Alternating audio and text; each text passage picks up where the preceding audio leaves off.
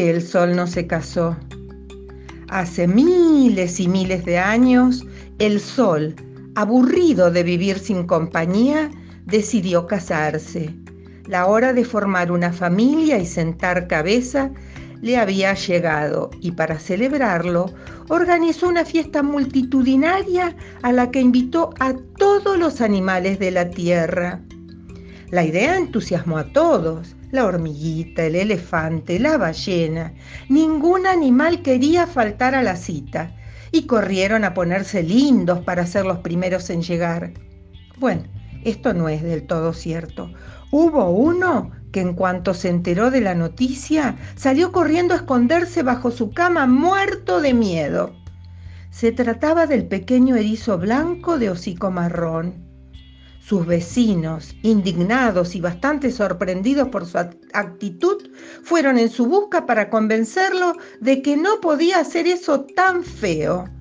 La rana le dijo, Amigo, tienes que ir a la boda. El sol te ha invitado y no puede faltar. El tigre también. El sol se pondrá muy triste si no vas. Vivimos gracias a la luz y al calor que nos da. No acudir a su casamiento es de muy mala educación.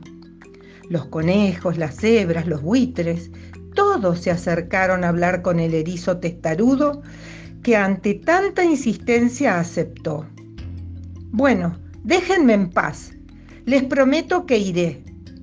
Antes de formalizar el casamiento, tuvo lugar el banquete nupcial que el sol había organizado con mucha ilusión. Los animales fueron llegando y emocionados se sentaron a la mesa para degustar deliciosos platos y los mejores vinos del mundo.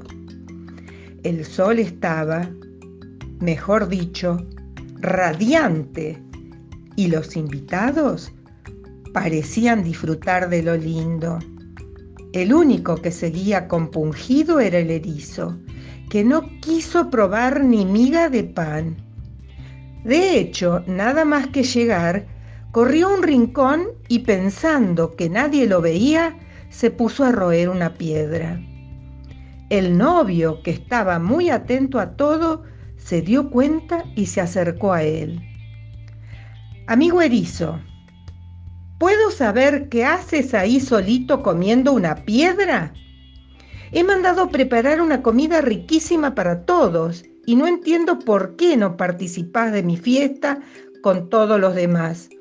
¿Hay algo que no es de tu agrado? El erizo dejó de mordisquear la piedra y lo miró con carita pesarosa. Señor, perdone, pero es que le confieso que estoy preocupadísimo. El sol puso cara de sorpresa. Vaya, ¿por qué estás preocupado? El animalito habló con mucha sinceridad. Es que desde que anunció su boda, no dejó de pensar en las consecuencias. Usted nos da calor, un calor maravilloso para vivir en la tierra pero si se casa y tiene varios hijos soles, moriremos abrazados.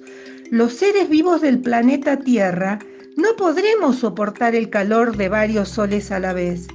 No crecerá la hierba y los árboles se secarán. También se evaporarán los ríos, los mares, y nuestro hermoso planeta se convertirá en un desierto.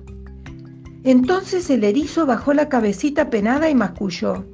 Por eso como piedras, para ir acostumbrándome a lo que me espera, si es que logro sobrevivir. El sol quedó callado y absorto en sus pensamientos. El erizo tenía mucha razón y le hacía replantear su decisión. No podía arriesgarse a destruir tanta vida y tanta belleza. Caminó hasta colocarse en medio del banquete dio una palmada para pedir silencio y habló a todos los invitados. Quiero decirles algo muy importante. He tenido una conversación con mi amigo el erizo y acabo de decidir que no voy a casarme. La boda queda anulada. El silencio se apoderó de la sala. Todos los animales mostraron una gran tristeza y algunos demasiado sensibles como los gatitos y los cervatillos comenzaron a llorar. El sol, muy seguro del paso que había dado, continuó su discurso. Sé que os entristece, pero pensándolo bien, sería peligroso para todos ustedes que yo me casara y tuviera varios hijos, pues la luz y el calor que desprenderíamos sería incompatible con la vida en la tierra. Créanme, es lo mejor para todos. Doy por terminada la celebración. Por favor, regresen a sus hogares. Todos los presentes que estaban pasando fenomenal miraron al erizo con odio. Por su culpa se habían quedado sin la mejor fiesta de su vida. La fauna por completo se levantó para darle su merecido al traidor, pero el erizo, que de tonto no tenía un pelo, se ocultó y nadie consiguió encontrarlo.